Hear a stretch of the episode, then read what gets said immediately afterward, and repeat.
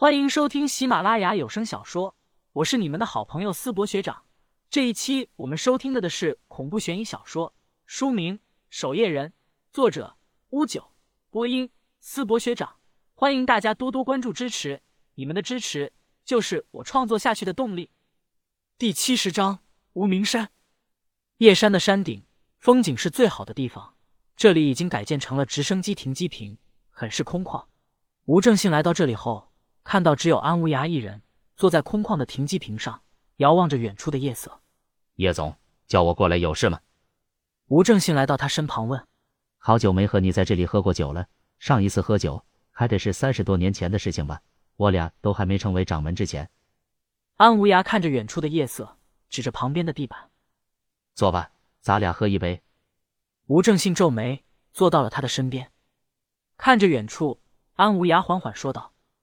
三十年前，这里还是草坪，我俩也是偷了各自门派的好酒，来这里畅快聊天，还记得吗？那次你偷了你师傅珍藏十余年的好酒，回去后还被关了禁闭。吴正信回想起年轻时的往事，心中的一些江湖事也暂时放下，点头。安无涯和吴正信二人是各自门派最为精锐的天才，为了各自门派，二人曾针锋相对，也曾惺惺相惜。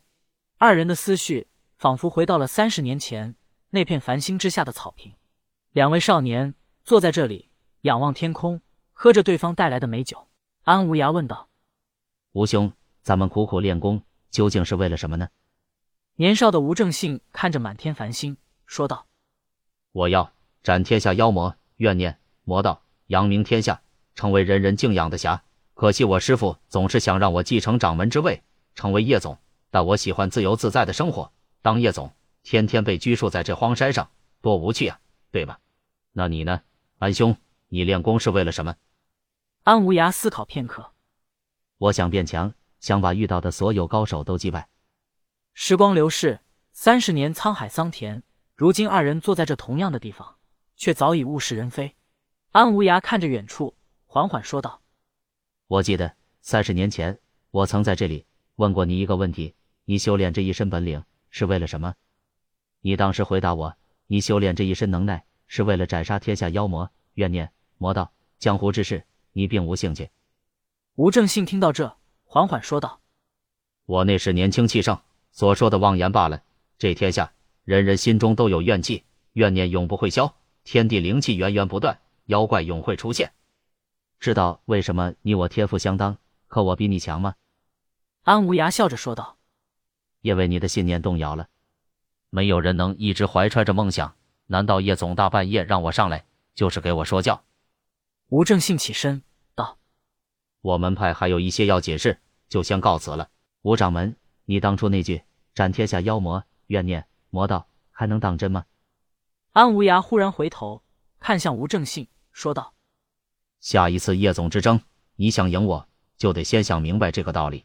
人总是会变的。”吴正信冷哼一声，大步离去，并说道：“下次比武，老夫可不会让着你了。多谢吴掌门让我试一年。”看着吴正信的背影消失，安无涯微微摇头。这位老对手自从成为掌门后，失去了瑞星，脑海中一直是为了门派抢夺叶总之位。安无涯慢慢起身，伸展了懒腰，看着灯火璀璨的夜山，长叹一声：“风雨欲起啊！”说完。背手离去。次日清晨，林旭很早便睡醒起床，洗漱后便与郑平、谢乾坤在宅院中等待起来。没过多久，安潇潇便带着早餐赶到了。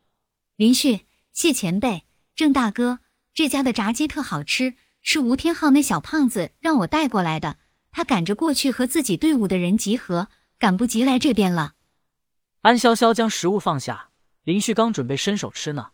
一旁的谢乾坤却伸手拦住他：“吴天昊买的东西，今天就别吃了。”安潇潇愣了一下，此时才反应了过来，不过还是解释：“谢前辈，放心了，我从小看着吴天昊长大的，他心眼不坏的。不怕一万，就怕万一。”谢乾坤将这些炸鸡给丢掉，说道：“咱们出去随便吃点，然后往集结的去吧。”林旭微微点头，也赞同谢乾坤的做法。虽然那小胖子看起来心眼不坏，但小心驶得万年船。谢前辈经验丰富，自己还得多学着点。四人出门，很快简单的吃过早餐后，便来到前山山门的停车场。这里停靠着十余辆大巴车，接近三百人在这里，却显得并不轰吵，很有序的分别站在自己该待的位置。没过多久，叶总、安无涯、吴钱、郭三位掌门齐齐出现在了众人面前。在场不少预备守夜人，脸上都浮现出了激动之色。安无涯缓缓开口说道：“在场的都是我们守夜人年轻一代的精英精锐。这次比武，也提前祝贺大家能获得各自满意的成绩。首先，此次比武分为两轮，第一轮会送大家前往无名山。除了参加的八十支各个守夜人分部的参赛外，四大门派也各自派遣了一支代表队参与这次比武。”大家会分别领到一枚特制令牌，进入无名山后，需要各自抢夺其他队伍的令牌，时间一共是二十四小时。超过三枚令牌的队伍晋级第二轮。另外，令牌越多，排名越高，第二轮的优势便会更大。一旦被抢夺走令牌，便可以下山退出比武。但是我需要说明的是，这次比武不允许杀人，若是发现故意杀人者，死罪。很快，有人上前派发令牌。林旭接过这一枚令牌后，仔细揣摩了一下，是铜制的，不值钱。里面还特地加持了特殊法阵，用来防伪。送所有人进无名山。林旭等人依次排队，开始登上大巴车。无名山是距离叶山十里外的一处无名大山，环境险峻。所有参加比武的人员离去后，吴正信脸上则是带着浓浓的笑容。看着吧，自己派去的两个陪同吴天昊的，在这人群中。就是鲨鱼进了小池塘，这第一轮吴天昊吃定了。